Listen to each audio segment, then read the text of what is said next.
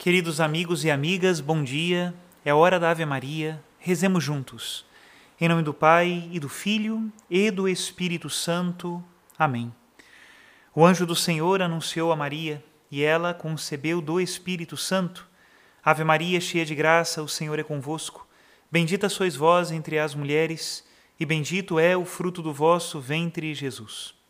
Santa Maria, Mãe de Deus, rogai por nós, pecadores agora e na hora de nossa morte. Amém. Eis aqui a escrava do Senhor, faça-se em mim segundo a vossa palavra. Ave Maria, cheia de graça, o Senhor é convosco. Bendita sois vós entre as mulheres, e bendito é o fruto do vosso ventre, Jesus. Santa Maria, Mãe de Deus, rogai por nós, pecadores, agora e na hora de nossa morte. Amém. E o Verbo de Deus se fez carne e habitou entre nós. Ave Maria, cheia de graça, o Senhor é convosco. Bendita sois vós entre as mulheres, e bendito é o fruto do vosso ventre, Jesus. Santa Maria, Mãe de Deus, rogai por nós, pecadores, agora e na hora de nossa morte. Amém.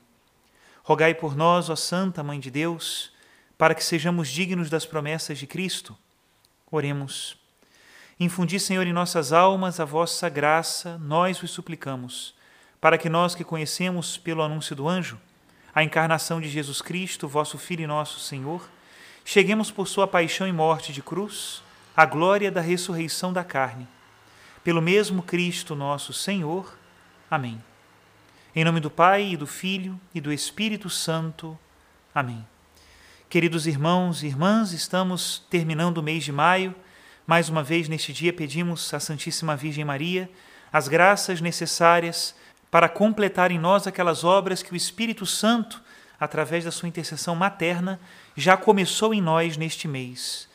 Meus irmãos, faltam poucos dias para terminar o mês de maio e nós precisamos ganhar muito em pouco tempo. Mas com a graça de Deus, isso sim é possível. Hoje também é sexta-feira, o dia que para o cristão precisa ser marcado pela penitência, pelas obras de misericórdia. Por isso, hoje, cada um segundo a sua devoção e segundo os seus costumes, ofereça ao Senhor um pequeno ato de reparação e de penitência pelos próprios pecados, pelos pecados do mundo inteiro. Seja também generoso com o irmão necessitado, as obras de misericórdia, como diz a palavra de Deus, cobrem uma multidão de pecados. E o evangelho que a liturgia hoje nos oferece está em Marcos, capítulo 11, a partir do versículo 11, e diz assim: Tendo sido aclamado pela multidão, Jesus entrou no templo, em Jerusalém, e observou tudo. Mas já era tarde. Saiu para Betânia com os doze. No dia seguinte, quando saíram de Betânia, Jesus teve fome. De longe ele viu uma figueira coberta de folhas e foi até lá ver se encontrava algum fruto. Quando chegou perto, encontrou somente folhas, pois não era tempo de figos. Então Jesus disse à figueira: que ninguém mais coma de teus frutos. E os discípulos escutaram o que ele disse. Chegaram a Jerusalém. Jesus entrou no templo e começou a expulsar os que vendiam e os que compravam no templo. Derrubou as mesas dos cambistas e as cadeiras dos vendedores de pombas. Ele não deixava ninguém carregar nada através do templo e ensinava o povo, dizendo: Não está escrito, minha casa será chamada casa de oração para todos os povos? No entanto, Vós fizestes dela uma toca de ladrões. Os sumos sacerdotes e os mestres da lei ouviram isso e começaram a procurar uma maneira de o matar. Mas tinham medo de Jesus, porque a multidão estava maravilhada com o ensinamento dele. Ao entardecer, Jesus e os discípulos saíram da cidade. Na manhã seguinte, quando passavam, Jesus e os discípulos viram que a figueira tinha secado até a raiz Pedro lembrou-se e disse a Jesus: Olha, mestre, a figueira que amaldiçoaste secou. Jesus lhes disse: Tende fé em Deus. Em verdade vos digo: se alguém disser a esta montanha, levanta-te e atira-te no mar, e não duvidar no seu coração, mas acreditar que isso vai acontecer, assim acontecerá. Por isso vos digo: tudo o que pedirdes na oração, acreditai que já o recebestes, e assim será. Quando estiverdes rezando, perdoai tudo o que tiverdes contra alguém, para que vosso Pai, que está nos céus, também perdoe os vossos pecados.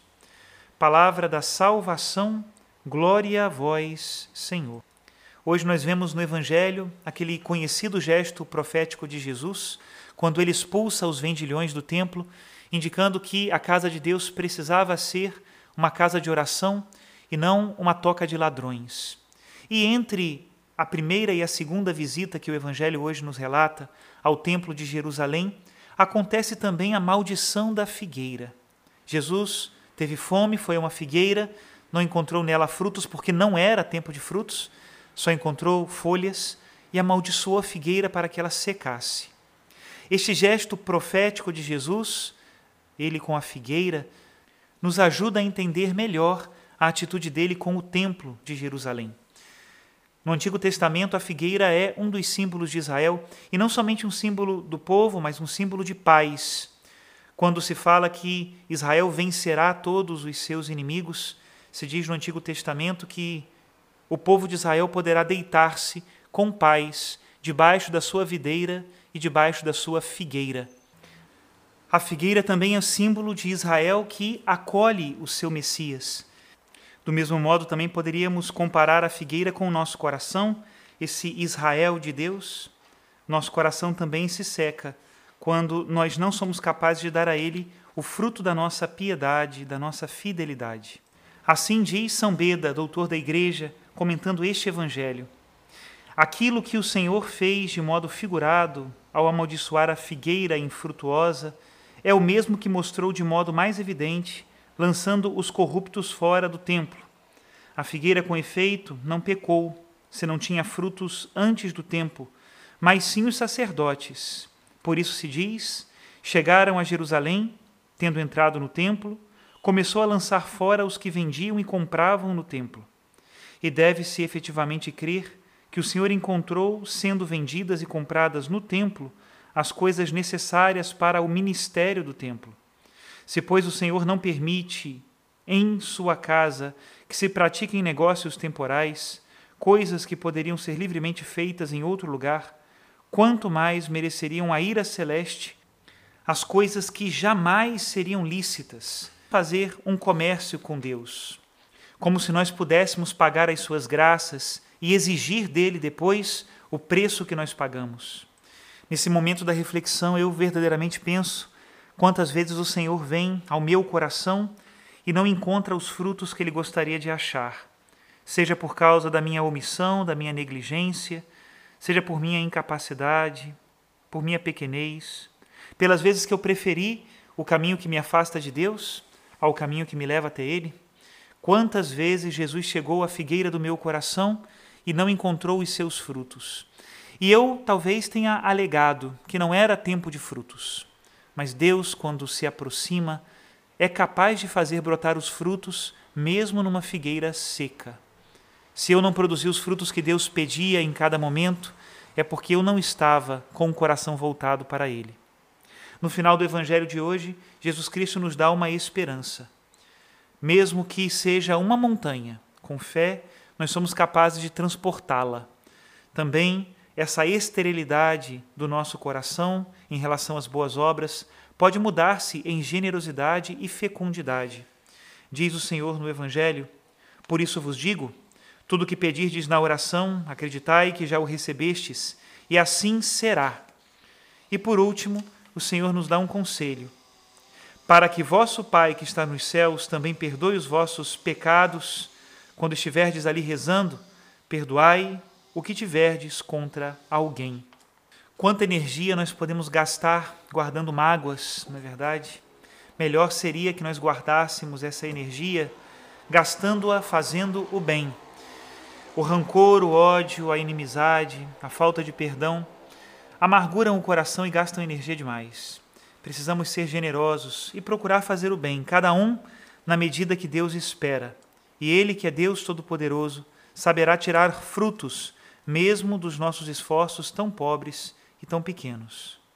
Para completarmos a nossa meditação, vamos à segunda carta de São Paulo aos Coríntios, capítulo 9, a partir do versículo 6. Nos diz assim São Paulo: Quem semeia pouco também colherá pouco, e quem semeia com largueza colherá também com largueza. Que cada um dê conforme tiver decidido em seu coração, sem pesar nem constrangimento, pois Deus ama quem dá com alegria. Deus é poderoso para vos cumular de toda sorte de graças, para que em tudo tenhais sempre o necessário e ainda tenhais de sobra para empregar em alguma boa obra, como está escrito: distribuiu generosamente deu aos pobres, a sua justiça permanece para sempre. Aquele que dá a semente ao semeador e lhe dará o pão como alimento, ele mesmo multiplicará as vossas sementes e aumentará os frutos de vossa justiça. Até aqui a citação do apóstolo São Paulo. Nunca nos esqueçamos que qualquer generosidade que o Senhor encontrar em nosso coração será somente um reflexo da grande generosidade de Deus que sustenta a nossa existência e nos dá a graça de sermos também nós generosos. Que pela intercessão da bem-aventurada Virgem Maria abençoe-vos o Deus Todo-Poderoso, Pai, Filho e Espírito Santo. Amém.